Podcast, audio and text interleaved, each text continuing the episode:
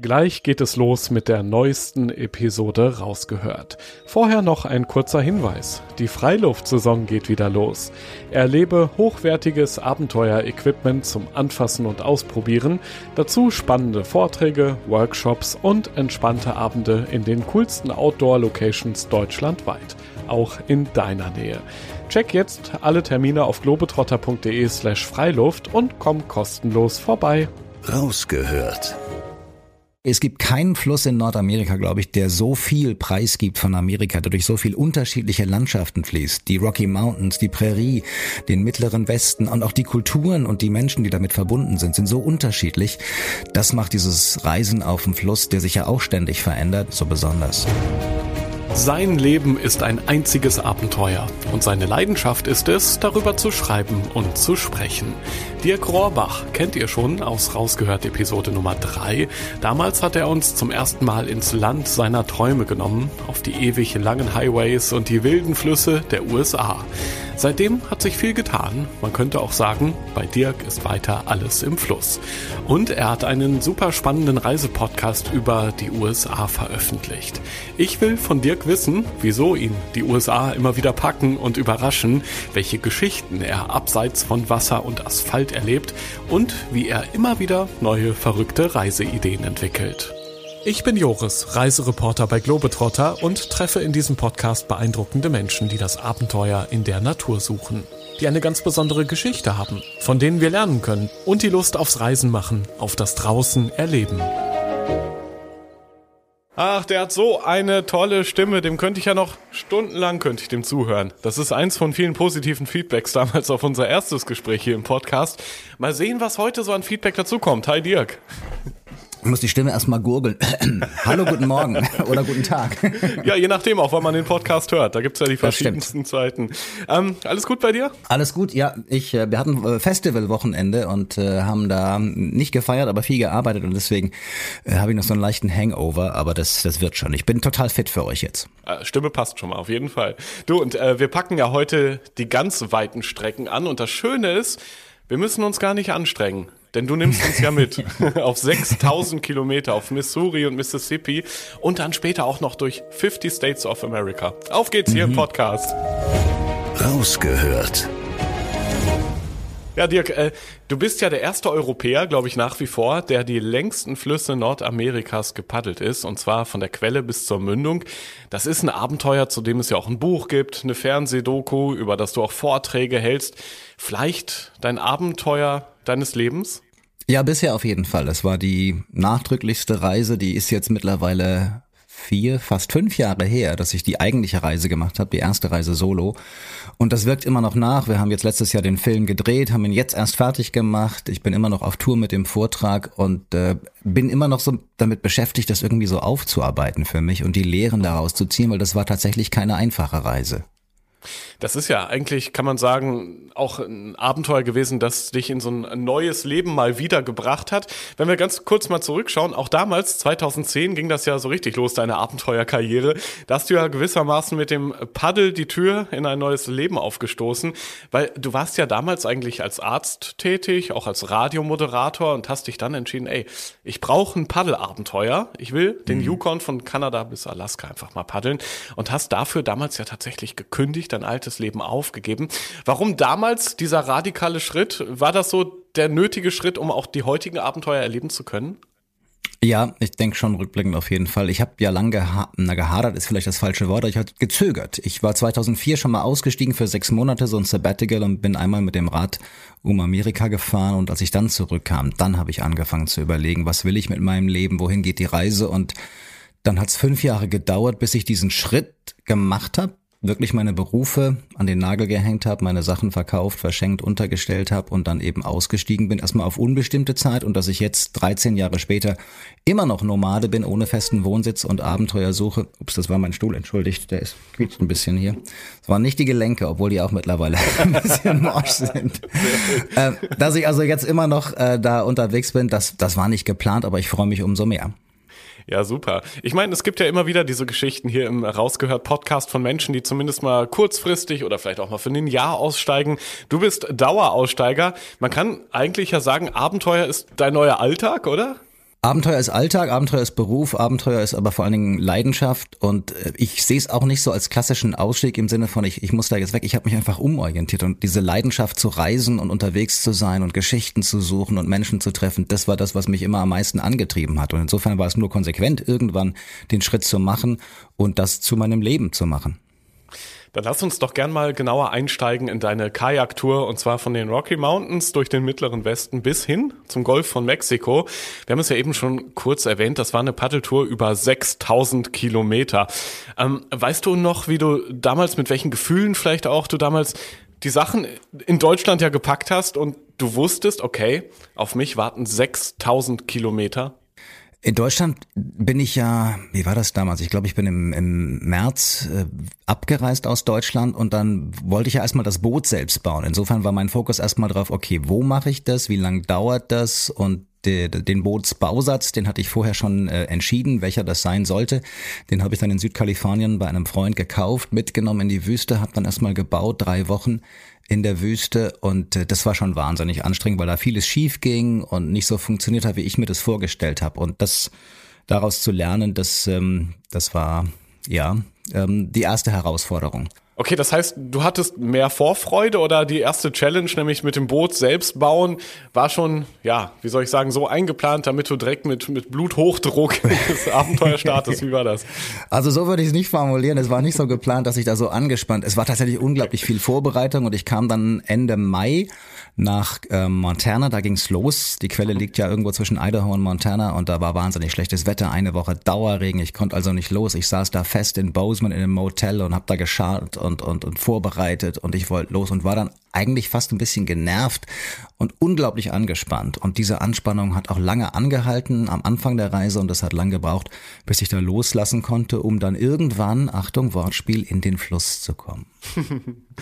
Lass uns noch mal kurz gerne bei dem Kajak selber bauen bleiben, dieser ersten Challenge, die du da ja äh, dir selbst gegeben hast. Mhm. Äh, du warst ja in Slap City. Ähm, ich glaube, das ist eine Art Hippie-Dorf in der Wüste, so beschreibst du es grob in deinem Buch.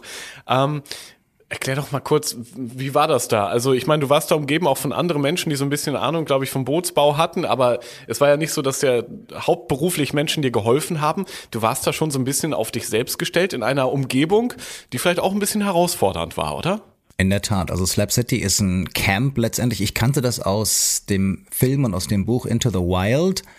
Vielleicht hat ja. das Buch jemand gelesen, den Film jemand gesehen. Da besucht Alex Supertramp, Christopher McCandless ja auch Slap City und den Love Mountain dort. Das ist eine wichtige Sequenz in dem Film gewesen. Das hat mich so fasziniert, dass ich da unbedingt mal hin wollte. Und ich war im Vorfeld schon mal da gewesen in, in den Jahren zuvor und war irgendwie begeistert, inspiriert und dachte mir, boah, das ist ein, ein, ein etwas merkwürdiger, abgefuckter Ort, aber irgendwie auch spannend wegen der Leute, die da leben. Da gibt's keinen Strom, da gibt's kein fließend Wasser. Das ist eine ehemalige Militärbasis, nur die Betonfundamente sind übrig geblieben und da leben jetzt Aussteiger und Hippies, hast du es gesagt, ein paar Outlaws, Obdachlose. Und es war April, als ich angefangen habe zu bauen und ungewöhnlich heiß für die Saison. Das heißt, ich hatte Temperaturen teilweise über 40 Grad und du arbeitest beim Bootsbau nicht nur mit Holz, es ist ein Holzkajak, das ich gebaut habe, aber eben auch mit Chemikalien, also mit Epoxidharz und mit Härte. Und wenn das so heiß ist, dann reagieren die natürlich ganz anders und werden viel schneller hart. Und dann blieben mir die Zeitfenster, um zu lackieren oder um zu versiegeln, eben viel kürzer. Und das war so wahnsinnig anstrengend, schon am Anfang. Das heißt, du hast so alle Gefühle, die man vielleicht eigentlich innerhalb des gesamten Abenteuers durchmacht, schon in den ersten Tagen vielleicht durchgemacht. Da war ja von Frust bis Freudensprung alles dabei. Und ich glaube sogar, dass das Wetter, Sturm zwischendurch sogar, aber auf der anderen Seite auch Hilfsbereitschaft. Also du bist so richtig durchgestartet von Anfang an emotional, ne? Im Grunde genau war das schon eine komprimierte Vorausschau auf die Reise, die, mich erwarten würde. Und ähm, ich war da mental irgendwie nicht äh, drauf vorbereitet, weil ich von Anfang an dachte, ich habe das ja schon mal gemacht. Ich habe ein Boot gebaut für den Yukon, Birkenrindenkanu, bin mit dem da gefahren. Jetzt mache ich halt den Missouri und den Mississippi. Aber im Grunde ist das ja alles irgendwie vergleichbar, dachte ich. Und ich bin bestens vorbereitet als mhm. alter Abenteurer. Und dann kam eben doch vieles anders. Und das fing beim Bootsbau schon an. Und diese Lehre, die musste ich mehrfach lernen. Und das hat mich gefordert in vielerlei Hinsicht, ja. So, dann hast du also ein Boot in der Wüste gebaut. und jetzt kommt das nächste, was ich sehr kurios fand, auch beim Lesen von deinem Buch. Du bist dann in Schneeschuhen einen Berg hochgeklettert und zwar zur Quelle des Missouri. Und mir war das gar nicht bewusst, aber es zeigt ja einmal mehr, wie vielseitig auch die Natur in den USA ist, oder? Also, dass, dass man da auch mit Schneeschuhen, auf der anderen Seite aber auch mit 40 Grad zu tun hat, ist ja schon krass. Ja, in der Tat. Also im Normontana war Frühsommer, wie gesagt, wir reden von Ende Mai, Anfang Juni, da ist ähm, ein Schneeregen, ein Schneeschauer immer noch möglich. Und die Schneemassen aus dem Winter davon, das war ein harter Winter mit ganz viel Schnee. Äh, der mhm. Altschnee also lag da noch und da gab es nur die Chance, eben mit Schneeschuhen zur Quelle aufzusteigen und dann auf der anderen Seite mit Schneeschuhen wie erstmal wieder runter, bis irgendwann dann äh, der, die Wald- und Wiesenflächen ähm, überwiegt haben und dann habe ich die Hiking Boots angeschnallt und bin mit denen weitergestapft ins Tal, um dann da auf ein Mountainbike umzusteigen und dann irgendwann ins Boot. Genau, du wolltest ja wirklich äh, die komplette Strecke entweder mit Boot oder mit Mountainbike irgendwie so absolvieren, so war zumindest der Plan. Ähm, bis dahin ist ja eigentlich, kann man sagen, erstmal alles gut gegangen, ne? Oder gab es schon so Momente, wo du dir gedacht hast, ah, nee, das war leider so nicht zu planen vorher? Also rückblickend stimmt, da hast du recht, das ging eigentlich alles gut. Ich habe das nicht immer so empfunden in dem Moment, weil ich eben früher los wollte und ich dachte, das geht alles besser und ich finde meinen meinen Weg besser und dann war ich irgendwann, als ich die Quelle erreicht hatte, das ging noch gut, alles wunderbar und dann habe ich da über äh, Winter, ich habe da übernachtet, ich habe eine Nacht an der Quelle verbracht mit dem Zelt und bin am nächsten Tag rausgelaufen und äh, alle Experten und auch die Ranger haben mir immer gesagt, wenn du da rausläufst, dann halt dich oben, lauf nicht am Fluss entlang, weil irgendwann kommst du nicht weiter. Also bin ich schön oben gelaufen in der Hoffnung, irgendwann dann über diesen Bergrücken rüberzukommen und auf der anderen Seite absteigen zu können. Und da war nichts irgendwie. Und dann bin ich rauf und runter gestiegen und habe lange gesucht und viel länger gebraucht als eigentlich gedacht, um dann an den Ort zu kommen, wo auch das Schild steht. Hier ist Hell Roaring Creek, so heißt der erste Wasserlauf. Hier ist die Stelle, wo Amerikas längster Fluss beginnt. Dieser Einstieg ins Wasser, das beschreiben ja immer alle ganz schön, die irgendwie mit dem Kajak oder mit dem Boot, wie auch immer, im, äh, zu Wasser unterwegs sind. Das ist ja so ein ganz besonderer Moment, wenn man das Boot so zu Wasser lässt, ja, äh, dieser, dieses Gefühl von jetzt geht's los, jetzt beginnt das richtige Paddelabenteuer. Solche Gefühle haben dich ja wahrscheinlich auch begleitet in dem Moment. Oder, oder hast du nur gedacht, oh, ist das kalt, das Wasser? Ja, das war schon auch kalt, aber nee, ich habe das ja tatsächlich in Etappen gemacht. Du hast schon gesagt, erst die Schneeschuhe, dann das Mountainbike und dann bin ja. ich diesen äh, Hell Roaring Creek, den, den konnte man nicht weiter fahren. Da bin ich also dann aufs Rad umgestiegen und bin dann am Clark Canyon Reservoir in Montana zum ersten Mal unterhalb ins Wasser. Da heißt das Wasser, der Fluss dann äh, Beaverhead ähm, Creek. Da bin ich also ins Wasser oder Beaverhead River und ähm, da wollte ich noch nicht die gesamte Ausrüstung mitnehmen. Da bin ich auch noch in Begleitung gewesen von Claudia Axmann, die mich am Anfang unterstützt hat, logistisch. Wir arbeiten schon lang zusammen und sie hat dann auch fotografiert, eben den Beginn der Reise für ein paar Tage und da bin ich noch ohne Gepäck im Grunde gepaddelt. Ich wollte erst mal gucken, wie das, wie das Boot sich so verhält. Das sind alles unglaublich kleine Flüsschen, die so durch die Täler meandern mit engen Kurven und da ist mein riesen fünf Meter Seekajak völlig ungeeignet eigentlich. Und insofern wollte ich da nichts riskieren und erstmal gucken, wie fährt sich das eigentlich und äh, nicht schon ganz am Anfang die Ausrüstung verlieren, das Boot beschädigen und deswegen erst einmal da mit wenig Gepäck und dann erst nach einer Woche kam ich nach Three Forks, Montana und ab diesem Zeitpunkt war ich alleine unterwegs. Das ist der offizielle Startpunkt des Missouri River, da fließen die drei Quellflüsse zusammen und das war dann wirklich der Moment, wo mir zum ersten Mal klar wurde, ey Alter, jetzt geht's los, jetzt bist du ganz allein und wer weiß, vier, fünf, sechs Monate. Lass uns doch gerne auch mal deinen Kajak beschreiben, Dirk. Das ist ja nicht nur ja dein Fortbewegungsmittel für die nächsten Wochen ähm, in deinem Abenteuer, sondern auch ein Produkt deiner Hände, von de deinem Schweiß gewissermaßen. Für alle, die Boote lieben, ist das, glaube ich, eine ganz spannende Beschreibung. Wie sieht dein Kajak aus, jetzt ganz zu Beginn deines Abenteuers, wo noch alles heile ist, bevor es gleich den ersten Crash gibt? Schön sieht's aus. Es ist ein Holzkajak aus Okume, äh, Sperrholz. Das mm. ist schon lang bewährt im Bootsbau. Also dünne Sperrholzstreifen, vier Millimeter dünn. Und äh, diese Streifen werden am Anfang verbunden mit Draht und dann spritzt man dann so eine Mischung aus Holzmehl und Epoxidharz rein. Das wird abgeschliffen, dann kommt Glasfasermatte drüber. Das wird äh, dann nochmal versiegelt mit Harz und dann kommen vier Lagen Bootslack drauf und dann glänzt das so richtig herrlich und diese wunderschöne Maserung von dem, äh, von dem Furnier auf dem Sperrholz ist einfach wunder, wunderschön schön, es ist leicht, 40 Pfund, ungefähr 5 Meter lang und richtig schnittiges Seekajak mit zwei Ladeluken vorne und hinten und dann eben das Cockpit, in dem ich gesessen bin. Also es sah toll aus, es, es war ähm, unglaublich, ähm, wie so das Wasser durchschnitten hat und wie, wie leise es auch war. Ne? Das, das äh, klingt ja irgendwie nicht äh, blechern wie so ein Aluboot oder, oder teilweise ist auch Plastik oder Kunststoff deutlich lauter. Also so ein Holzboot ist einfach toll und das mit eigener, mit den eigenen Händen gebaut zu haben, das habe ich ja damals schon beim Yukon mit dem Birkenrindenkanu so genossen und deswegen auch die Idee, ich will das wieder machen, ich will wieder selbst bauen, aber eben, das schien mir praktisch ein Seekajak für die großen Stauseen, auf denen ich später paddeln würde. Und ich wollte auch mal anders unterwegs sein. Also nicht mit einem Stechpaddel wie bei einem Kanadier, sondern diesmal eben das Doppelblatt beim, beim Kajak. Da muss es dich ja besonders geschmerzt haben, ähm, dass ja nach wenigen Metern schon so ein kleiner Crash über dich gekommen ist. Was ist da passiert? Ich war auf dem Jefferson River, also noch einen der drei offiziellen Quellflüsse unterwegs. Und da gibt's Wehre, fünf Stück an der Zahl. Und ich hatte mir so eine grobe Flusskarte besorgt. Da waren diese Wehre auch alle verzeichnet und die haben dann so ein Gefälle von ein, zwei Metern vielleicht. Und je nach Wasserstand kann man einfach drüber rutschen oder man muss halt umtragen. Und deswegen war der Plan, wenn du an so ein Wehr kommst, aussteigen, gucken und dann entscheiden. Und die meisten habe ich umtragen, weil es mir zu riskant war. Das Boot vollbeladen zu beschädigen.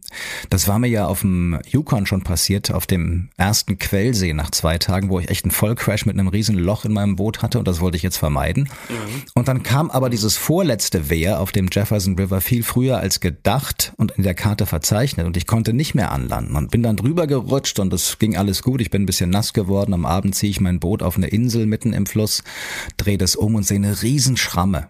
Und dann öffne ich die Gepäckluke hinten und erkenne, dass das Furnier das Holz gebrochen ist.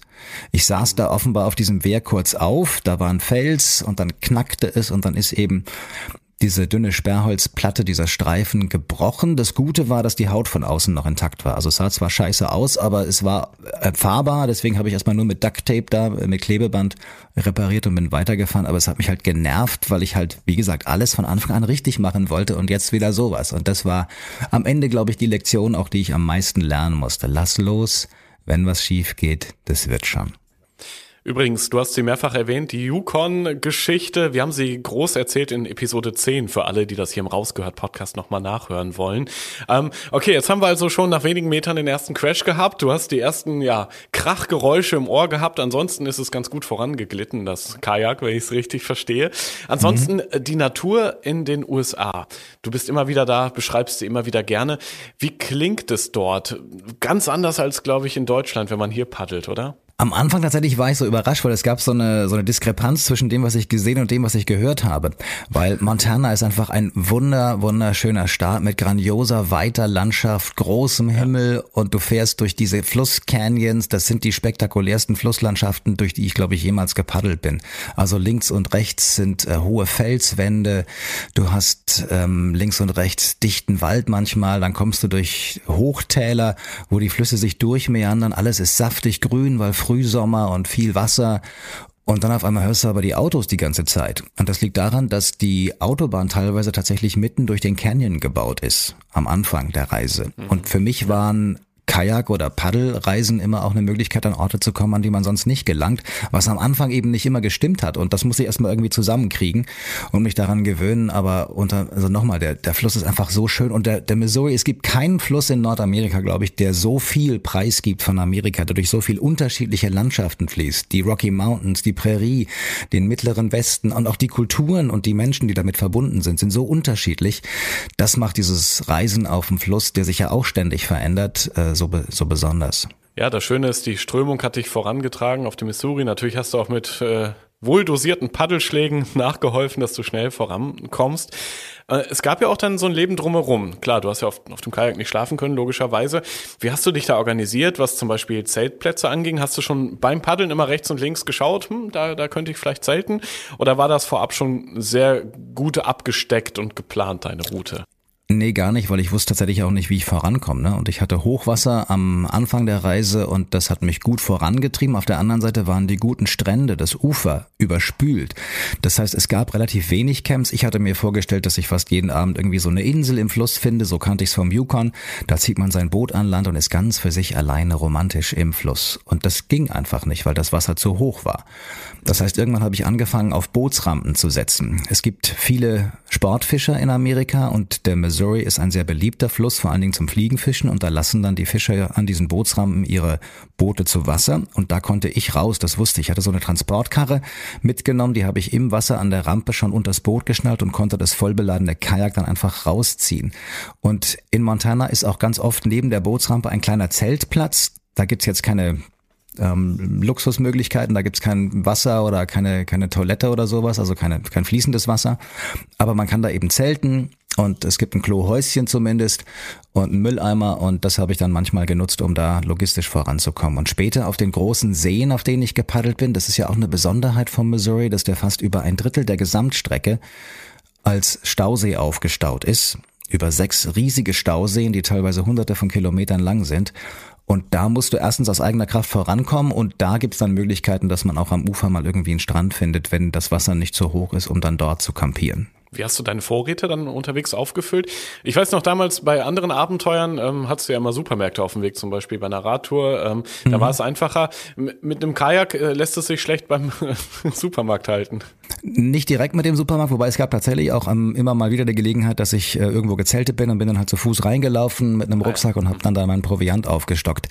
In der Regel habe ich auf die sogenannten River Angels gesetzt. Das sind Helfer wie die Trail Angels bei den großen Fernwanderwegen, die helfen den Paddlern und über Social Media sind die auch vernetzt und auch wenn ich nicht bei Social Media bin, die wussten ungefähr, wo ich bin und dass ich unterwegs bin überhaupt und haben mich dann teilweise an Bootsrampen abgeholt, haben mir beim Umtragen von Staudämmen geholfen, haben mich zum Ach. Einkaufen gefahren und wenn ich dann frisch eingekauft hatte, reichte der Proviant so für eine Woche und dann musste ich eben für Nachschub sorgen. Okay, da hätte ich jetzt, jetzt ein bisschen mehr Drama erwartet, aber das ist ja super organisiert dann da in den USA. Also richtig Kajak- ja. oder Paddlerfreundlich da, ne? Also waren die Menschen die auch sehr positiv gegenüber eingestellt anscheinend. Ne? Ja, es gibt ein richtiges Netzwerk von, von diesen River Angels und Missouri Paddlern, sogar eine eigene Facebook-Gruppe. Da sind, glaube ich, mittlerweile über 3000 Menschen vernetzt.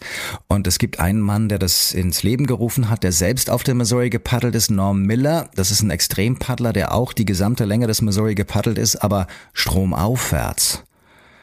4000 Kilometer gegen die Strömung. Und nach dieser Reise, 2004 war die, hat er dann eben diese Facebook-Gruppe gestartet und der kündigt immer an, pass auf, jetzt sind x Leute unterwegs, die kommen und wenn ihr wollt, dann könnt ihr hier nachverfolgen. Wir nehmen in den allermeisten Fällen irgendwie so ein GPS-Gerät mit, wo man so unsere Route tracken kann und dann wissen also die Menschen, die es interessiert, wo ich bin und dann ähm, schicken sie manchmal eine Textnachricht aufs Handy oder sie sind einfach da bist du Dirk? Können wir dir helfen? Wir wussten, dass du kommst. Und ich, äh, ja, äh, toll, gerne. und dann darfst du auch übernachten. Und das, also der, der Zusammenhalt, die Gastfreundschaft, die Hilfsbereitschaft, das habe ich, glaube ich, immer wieder auch gesagt, in Amerika ist unfassbar und unter Paddler oder Wasserfreunden, River Rats noch mal mehr.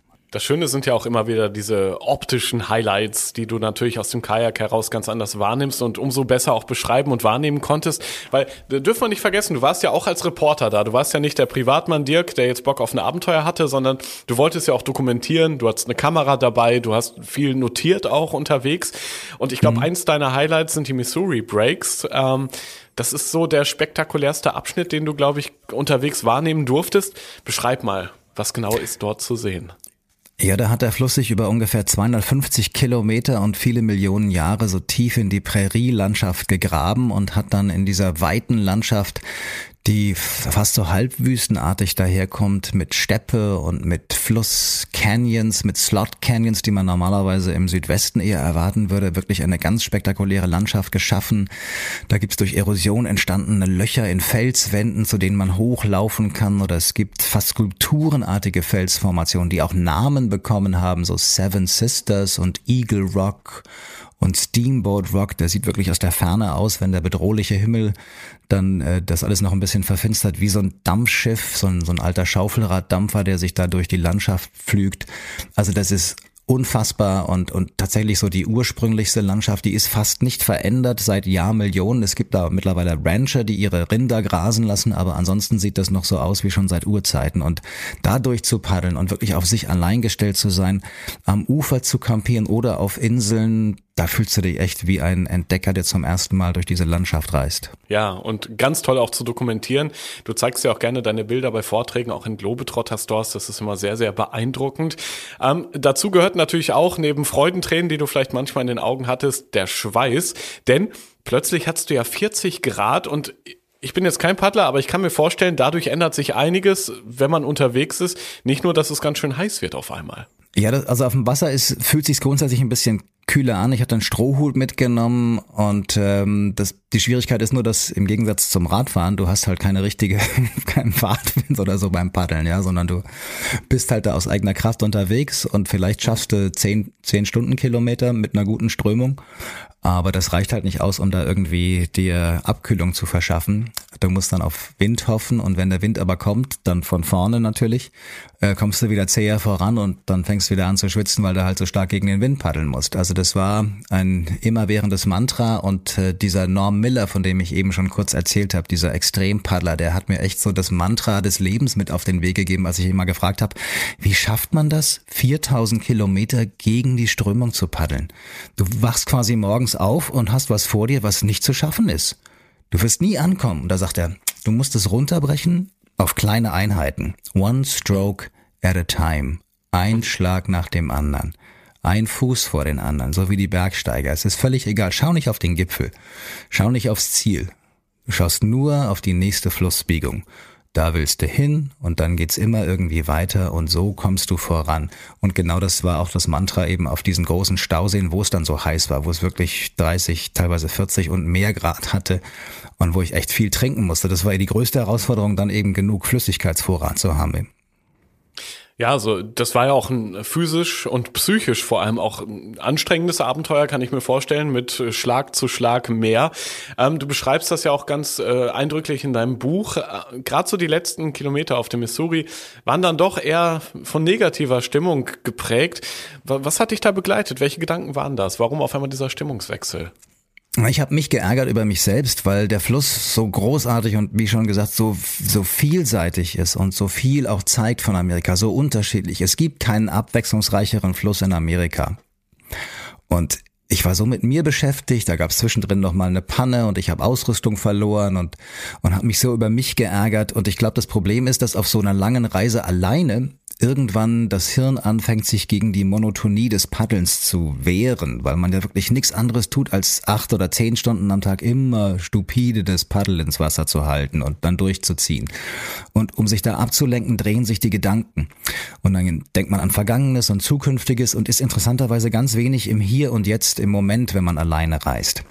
Und dann habe ich eben angefangen zu hadern und gedacht, Mensch, wie konnte dir dieser Fehler passieren? Warum ist das Boot kaputt gegangen? Warum hast du Ausrüstung verloren? Du weißt doch, wie sowas geht. Du kennst das doch besser. Du wolltest alles richtig machen. Warum gelingt dir das nicht? Und das zu akzeptieren, dass ich gar nichts weiß, dass der Fluss bestimmt, wo es wann hingeht, das hat ist mir schwer gefallen und darüber habe ich mich so geärgert, als ich dann die letzten Kilometer auf dem Missouri gepaddelt bin, weil ich dachte, ich habe da fast ein bisschen was verpasst. Ich habe den, den Fokus gar nicht so auf dieser grandiosen Landschaft, auf den tollen Menschen gehabt, auf den Geschichten, die mir begegnet sind, sondern ich war so mit mir beschäftigt. Und das sollte ja gar nicht passieren. Ist aber passiert und das musste ich irgendwie verarbeiten. Deswegen war ich da zumindest mal melancholisch auf den letzten Kilometern und dachte, beim nächsten Mal machst du es besser. Ja, das nächste Mal kam ja sofort, nämlich der Mississippi, äh, ein, ein Riesentransportweg, ein Fluss, eine Wasserquelle, eben äh, für die fruchtbarsten Böden der Welt auch bekannt oder als Orientierung für Zugvögel. Und für dich deine letzte Etappe, die aber ja immerhin nochmal 2000 Kilometer lang war, bis zum Golf von Mexiko hoch eben, ähm, war wahrscheinlich so das ideale Setting, kann ich mir vorstellen, für das Finale deiner Reise, ne? Ich hatte im Vorfeld relativ wenig Erwartungen an den Mississippi und das war rückblickend gut. Der Missouri, das war mein Fluss und deswegen war ich so enttäuscht, dass ich den gar nicht so wertgeschätzt habe, wie ich es mir vorgenommen hat oder wie ich es gerne gemacht hätte. Und an Mississippi hatte ich keine Erwartungen. Ich wusste, der ist nun mal die Verkehrsstraße, der Verkehrsweg, die Lebensader Amerikas mit viel Frachtverkehr auch auf dem Fluss. Da gibt es ähm, den Deich, der den Fluss von den Siedlungen vom Ufer trennt. Da gibt's Industrieanlagen am Ufer. Also dachte ich, ja, das ist jetzt halt so. Und dann war ich irgendwie ganz schnell überrascht von der Wildheit, weil der viel einsamer daherkam, als ich mir das vorgestellt hatte. Und weil ich auf dem Mississippi endlich das machen konnte, was ich von Anfang an mir vorgenommen hatte, nämlich im Fluss zelten. Der Mississippi hat riesige Sandbänke, riesige Sandinseln. Und ich habe fast jeden Abend in diesen gut drei Wochen, die ich auf dem Mississippi gepaddelt bin, eben so eine Insel für mich ganz allein gehabt. Und wenn dann die Frachtschiffe erstmal durch sind, dann hast nur noch den Horizont vor dir, du hast die Vögel, vor allen Dingen Pelikane, weiße Pelikane, die unglaublich anmutig da über den Fluss schweben und dann landen. Und dann sitzt du da so vor deinem Zelt, bis die Moskitos kommen und denkst, das Leben ist gut. ja, das glaube ich. Hast du wirklich auf Deutsch gedacht oder schon auf Englisch in dem Moment? Kann ich dir gar nicht mehr sagen. Wahrscheinlich beides. Ich glaube, ich habe sogar mein Tagebuch in Englisch geschrieben, weil da fällt es mir manchmal leichter, so die Worte zu finden und das zusammenzufassen. Wie hast du so den ähm, Umgang der Menschen mit dem Fluss, mit der Lebensader, mit dem Mississippi wahrgenommen? Ist es schon anders als bei uns in Deutschland, habe ich manchmal den Eindruck, oder? Es gibt, äh, gab es auch bei Missouri übrigens schon, es gibt ähm, ganz viele Fans, also River Rats, Flussratten, die sich ein Leben ohne den Fluss nicht vorstellen können, die, die, und interessanterweise für die ist auch der Fluss immer weiblich. Die reden im Englischen immer von she. She's got the last say. She is taking care of you. Die Lebensspenderin, was ein sch unglaublich schönes Bild ist, wie ich finde. Also der Fluss ist weiblich, auch der Mississippi. Und ähm, dann gibt es aber andere, die haben Angst, die haben Respekt, weil sie schlechte Erfahrungen gemacht haben oder weil man ihnen von Kindheit an, äh, eingebläut hat, der Fluss ist gefährlich, der ist dreckig, geh da nicht so nah ran. Und das ist noch tiefer verwurzelt und vielleicht sogar am Mississippi noch mehr als am Missouri. Und ähm, das war spannend zu beobachten, dass da also nicht uneingeschränkt eine Liebe ähm, herrscht, sondern manchmal eben auch ein tiefer Respekt oder sogar eine Angst. Und ich habe eben beide Flüsse als natürlich muss man Respekt vor denen haben, aber ich habe die eben auch vor allen Dingen als als Lebensspenderin äh, wahrgenommen und als als äh, unglaublich tolle Möglichkeit da äh, zu fliehen, wegzukommen, wegzugehen und sich da zu isolieren und Erfahrungen zu haben, die man in diesem dicht besiedelten Land vielleicht gar nicht mehr erwarten würde und ähm, da richtig auf Wildnis zu stoßen. Das stelle ich mir auch so spannend an deinem Abenteuer vor, dass du einerseits völlig bei dir warst, auf dem Boot, auf dem Fluss, eben, ja, am Paddeln und so mitten in der Natur eigentlich unterwegs gewesen bist. Und auf der anderen Seite, immer wenn du wolltest oder wenn du ja zelten musstest auch, um zu schlafen irgendwo, bist du dann an, an Land gegangen, hast dort dann ja auch ganz bewusst Kontakt mit den Menschen gesucht, für deine Reportagen, auch für dich selbst. Ich glaube, du bist sehr extrovertiert auch unterwegs. Was waren das so für Begegnungen, die du dort erleben durftest? Also wenn ich eins noch korrigieren darf, ich glaube, ich bin eher ein introvertierter Mensch, deswegen waren so diese Ach, Momente auf. allein. Nein, nee, nein, ganz, nein, nein, nein, nein. Doch, doch, doch. Ja, ich genieße okay. das zwar so auf der Bühne zu stehen, stehen und mit Leuten auch dann zu kommunizieren, aber so insgesamt ja. bin ich schon, glaube ich, eher ein introvertierter Mensch, der das auch braucht, so diese, dieses Alleinreisen, alleine mit okay. mir, alleine mit der Natur, mit der Wildnis und dann genieße ich die Momente, in denen ich Menschen treffe, weil ich bin, wenn ich alleine bin, natürlich muss ich mich offenbaren, ich muss mich entblößen, ich muss Hilfe suchen und die Menschen helfen natürlich auch in einem Alleinreisenden vielleicht sogar ein bisschen eher, als wenn man in einer Gruppe unterwegs ist. Das ist auch die Motivation, eben diese Reisen allein zu machen. Und dann ähm, von den River Angels habe ich schon erzählt, es ist überwältigend, wie gesagt, wie selbstverständlich die helfen, wie die auch genau wissen, was man braucht. Hier ist die Waschmaschine, hier ist der Internetcode. Meld dich, wenn du was brauchst äh, und heute Abend gibt's Essen um sieben. Fertig. Ja. So, und dann habe ich aber natürlich, wie du schon gesagt hast, die Reise ähm, habe ich gemacht, weil ich sie machen wollte für mich, aber gleichzeitig war mir auch klar, ich will das natürlich auswerten. Das heißt, ich möchte Geschichten erzählen, ich möchte den Fluss, ich möchte das Land porträtieren über die Menschen, die ich treffe. Also habe ich versucht, Menschen zu finden, teilweise auch im Vorfeld, die für die Region stehen, mit dem, was sie machen, mit dem, wer sie sind. Und wenn ich jetzt vom Mississippi erzähle, dann ist der Mississippi natürlich untrennbar verbunden mit der Musik. Im Mississippi Delta kommen wahnsinnig viele Musiker her, die die Musik nachhaltig geprägt haben. Und ich wollte was über den Blues machen. Also habe ich Kontakt aufgenommen und habe dort einen Moderator getroffen in Helena in Arkansas, der die am längsten laufende tägliche Radiosendung der Welt moderiert, die King Biscuit Time, die seit 1941 immer wochentags ausgestrahlt und mittlerweile auch gestreamt wird, können wir auch in Deutschland hören, von 12.15 Uhr bis 12.45 Uhr. Und er spielt Delta Blues. Und äh, das war ein tolles Erlebnis. Weiter unten in Louisiana war ich in einem der letzten Juke Joints. Das sind diese Blues-Kneipen, die die Afroamerikaner früher genutzt haben, um einfach am Wochenende mal mal die Sau rauszulassen, um es ganz deutlich zu sagen, um zu tanzen, zu feiern, zu Blues natürlich, Keimzellen des Blues. Dann habe ich eine Geschichte gemacht über die Baumwollfarmer, habe einen Cotton Gin besucht, wo die Baumwolle getrennt wird vom Samen, damit sie weiterverarbeitet werden kann und dann da draußen auf den Feldern zu sein und eben auch zu erfahren von den Menschen, wie wichtig der Mississippi für die Kultur und auch für die Industrie oder für die Landwirtschaft hier ist. Das sind die Geschichten, die dann eben irgendwann dieses Bild schaffen, das man bekommt und das man vielleicht nur vom Fluss aus dann auch so sehen kann. ja, die guten Geschichten sind's, glaube ich, die dich immer wieder antreiben. Und trotzdem, irgendwann stand ja auch das Ziel auf dem Plan. Du hattest es immer mehr vor Augen. Du hast, glaube ich, damals auch schon in der Episode beschrieben, du hast manchmal so ein bisschen Angst vor dem Ziel, weil du weißt, dann endet ein Abenteuer, auch wenn natürlich mhm. in deinem Kopf schon die, die nächsten Pläne reifen, ist klar. Wie war das bei, bei diesem 6000 Kilometer Paddelabenteuer, auch diese Angst vorm Ziel? Genau so, ja. Also ich wusste, ich, da ist nie Triumph Klar, man freut sich irgendwann, es geschafft zu haben, wobei das nie zur Debatte stand. Ich habe bisher alles durchgezogen. Ich hatte zwischenzeitlich da zwar mal überlegt, ich habe gar nicht so viel Spaß, wie ich mir das erhofft hatte. Soll ich weiter paddeln? Aber ernsthaft über Abbrechen habe ich nie nachgedacht. Also es war klar, wenn ich gesundheitlich das schaffe und wenn das Boot das irgendwie durchhält, dann ist es nur eine Frage der Zeit, wann ich ankomme und nicht, ob ich ankomme. Und dann bin ich in New Orleans nochmal kurz pausiert. Das waren noch 100 Meilen, so 150 Kilometer, dann bis ganz raus zum Golf und habe ein paar Tage Pause gemacht, um mich nochmal zu sammeln und bin dann tatsächlich auch mit einem Freund weitergepaddelt, der mich begleitet hat auf dieser letzten Etappe. Da war ich auch nicht mhm. sicher, ist das gut, wenn ich so lange alleine bin, jetzt jemanden mitzunehmen, will ich es nicht alleine für mich abschließen und äh, habe dann die letzten Kilometer tatsächlich rausgepaddelt bin dann da kurz angelandet. Da gibt's so eine kleine Sandbank bei Ebbe, wo man drauf stehen kann. Da habe ich dann die Jubelfotos gemacht, die man so erwarten würde, aber tief innerlich war ich traurig, dass es vorbei ist und zum Glück musste ich dann noch zurück paddeln gegen die Strömung nochmal 20, 30 Kilometer was ähm, einen ganzen Tag gebraucht hat. Und ich kam dann in der Dunkelheit erst zurück und da habe ich dann die Last abfallen hören, als ich dann äh, zerstochen von Mücken irgendwann nachts um neun, halb zehn, glaube ich, war es, an der Bootsrampe das Boot ein letztes Mal aus dem Wasser gezogen habe.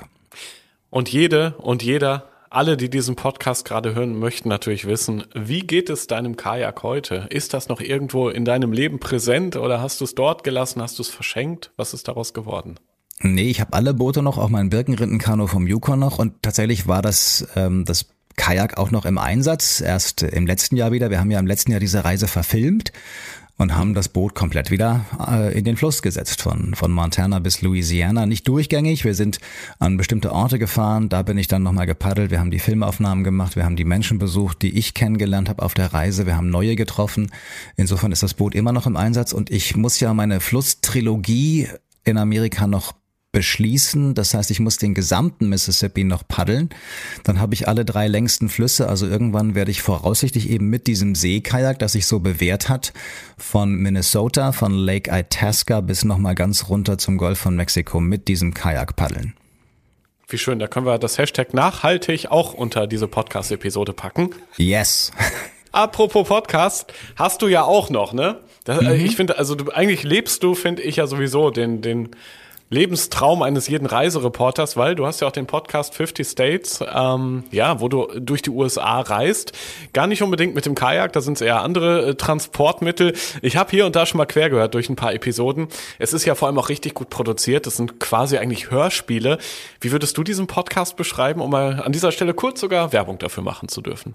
Das ist sehr nett, ja. Ich würde ihn genauso beschreiben tatsächlich. Es, es sind äh, Audio-Hörspiele, ähm, Reportagen, Radiostücke, die ich gemeinsam mit dem Bayerischen Rundfunk produziere. 50 States heißt er. Das Ziel also, alle 50 Staaten zu bereisen, um dann 2026, wenn Amerika 250 Jahre jung wird, diese, diesen Podcast, diese Serie zu beschließen. Und ich erzähle in jeder Episode einen Staat. Die großen Staaten kriegen zwei Episoden. Das heißt, Kalifornien zum Beispiel bekommt zwei Episoden und äh, Alaska vielleicht auch, weil es da einfach so viele Geschichten zu erzählen gibt. Und ähm, ich bin jetzt in Staffel 3, arbeite gerade an Staffel 4 und Staffel 1 erzählt tatsächlich meine Kajakreise auf Missouri und Mississippi, falls ihr nachhören möchtet. Das heißt, man fängt am besten ganz vorne an. Ein Teil der Geschichte kennt man auch schon aus diesem Podcast oder aus der Yukon-Folge, die wir ja auch schon ähm, zusammen bestritten haben. Aber es mhm. ist eben auch viel Neues dabei. Vielleicht so deine Highlight-Geschichte, die du bisher im Podcast erzählt hast, die sonst noch nirgendwo erzählt worden ist? Ich mal überlegen. Ich bin jetzt gerade ja dabei, die Staffel 4 zu produzieren. Staffel 4 führt in den Great American West, also in die ähm, Sehnsuchtsregion, wenn du so willst. Unter anderem auch eine, eine Bikepacking-Tour an der schönsten Küstenstraße der Welt. Das wird das neue Projekt auch sein, von äh, Seattle nach San Diego. Aber so am meisten interessieren mich ja Geschichten off the beaten path, also die man vielleicht nicht so kennt oder erwarten würde. Und ich habe in der dritten Staffel das Heartland Amerikas besucht, also das Herzland, über das viele Amerikaner einfach hinwegfliegen, weil sie sagen, gibt's nichts zu sehen außer Getreidefelder, deswegen Flyover States der Spitzname. Und ich dachte, nee, ich will mal gucken, was es da an Geschichten gibt. Und da habe ich ähm, ich habe so ein, so, ein, so ein Fable für, für Nerds und skurrile Aussteiger, so Typen, die so ihr Ding machen. Und die findest du halt ja. in dieser Region irgendwie besonders. Ich habe ja, ein Bigfoot-Museum besucht. Ich habe eine Frau besucht, die dort also diesem Mythos des Bigfoot, was sowas wie der amerikanische Yeti ist, nachspürt und die ihn auch schon gesehen haben will. Und die halt sagt, ja, also hier im Mittleren Westen fühlt er sich sehr wohl, weil da gibt's viele alte Wohnwagen, die äh, mittlerweile verwaist sind und da ziehen die Bigfoots dann auch manchmal ein und, und leben dann da mit ihren Familien. Dann habe ich einen Mann besucht, der unter der Erde lebt, in einem ehemaligen Raketensilo, das er sich über Jahrzehnte hinweg umgebaut hat. Ja. Oder einen Mann, der skurrile Skulpturen schafft, Truckhenge. Der hat dann da ähm, alte Trucks aus den 40er, 50er Jahren in den Boden betoniert und aufgerichtet, nachdem irgendwann das Ordnungsamt zu ihm kam und sagte, du musst hier auf deinem Grundstück mal Ordnung schaffen. Und im Englischen sagt man dann, you, you have to pick up your stuff.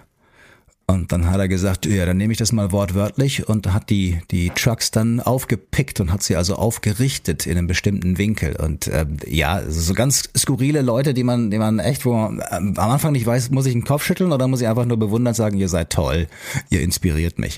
Und das sind so die, die Highlights, die ich eben da erzähle vor allem toll für dich als Geschichtenerzähler. Und ja. ich merke das auch. Wir haben, wir haben immer so viel zu besprechen. Guck, jetzt ist diese Episode leider schon vorbei. Mhm. Aber, und das ist das Coole, man kann dich ja immer wieder live erleben in den Globetrotter Stores. Vor allem, man mhm. kann dir viele Fragen stellen. Und ja. das mache ich jedes Mal gerne. Das machen auch die ganzen Menschen gerne, die zu deinen Vorträgen kommen. Und ich bin mir ganz sicher, lieber Dirk, wir hören dich bestimmt ein drittes Mal wieder hier im Rausgehört Podcast. Vielen Dank erstmal für heute, für diese spannende Episode. Ich danke. Und wenn ich, äh, darf ich noch ganz kurz die Menschen einladen, A natürlich zu den Globetrotter-Filialen. Wir sind ja im, äh, auf Tour von Februar bis März durch die Clubhütten und gleichzeitig gibt's aber auch noch, wenn ihr mal mit mir paddeln wollt auf dem Missouri, eine Reise, die ich organisiere durch die Missouri Breaks, von denen wir vorhin so geschwärmt haben. Im September. Alle Infos gibt's auf meiner Website. Rausgehört. Immer wieder schön, mit dem lieben Dirk zu sprechen der schafft es so wunderbar, finde ich, Eindrücke, Gefühle und eben ganze Abenteuer zu schildern. Also manchmal geht's mir so, dass ich denke, ich hätte fast mit im Kajak gesessen oder gewissermaßen auf dem Beifahrersitz auf einem staubigen Highway irgendwo mit so einem Pickup quer durch die USA. Jetzt interessiert mich natürlich, wie hat dir, liebe Hörerin, lieber Hörer, die Episode gefallen? Hast du vielleicht noch eigene Fragen an Dirk oder die anderen Abenteurer hier aus dem Rausgehört Podcast? Ich freue mich immer über dein Feedback. Gerne per Mail an podcast.globetrotter.de oder natürlich auch auf den Social Media Kanälen von Globetrotter, zum Beispiel bei Facebook oder Instagram oder auch TikTok. Wenn du magst, empfehle diesen Podcast auch gerne deinen Freunden weiter oder lass eine Bewertung da. Das war die 48. Episode vom Rausgehört Podcast. Schon in vier Wochen bekommst du hier die nächste Folge. Bis dahin schau doch gerne mal im Blog zum Podcast vorbei. Den findest du auf globetrotter.de slash magazin. Dort gibt es alle Infos zu meinen spannenden Gesprächspartnern, ihren Reisen und natürlich alles an Service, Beratung und Equipment. Ich bin Reisereporter Joris. Das nächste Abenteuer wartet schon.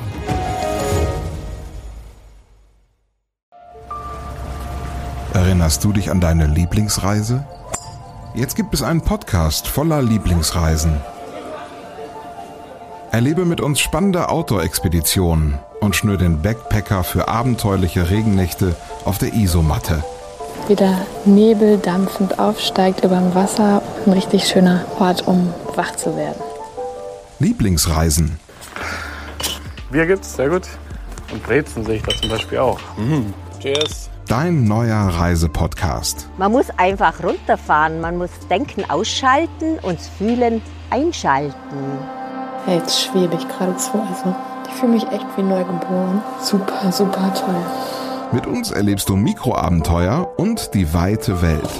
So. Wow. Jetzt sind wir, wir wollten ja nicht gleich den ganzen Laden leer essen. Ja, Sie wissen ja nur gar nicht, was das am Schluss kostet. Lieblingsreisen. Jetzt gehen wir über den Bazar in Marrakesch. Jetzt entdecken, abonnieren und mitreisen. Lieblingsreisen gibt es überall für dich, wo es Podcasts gibt. Kommst du mit?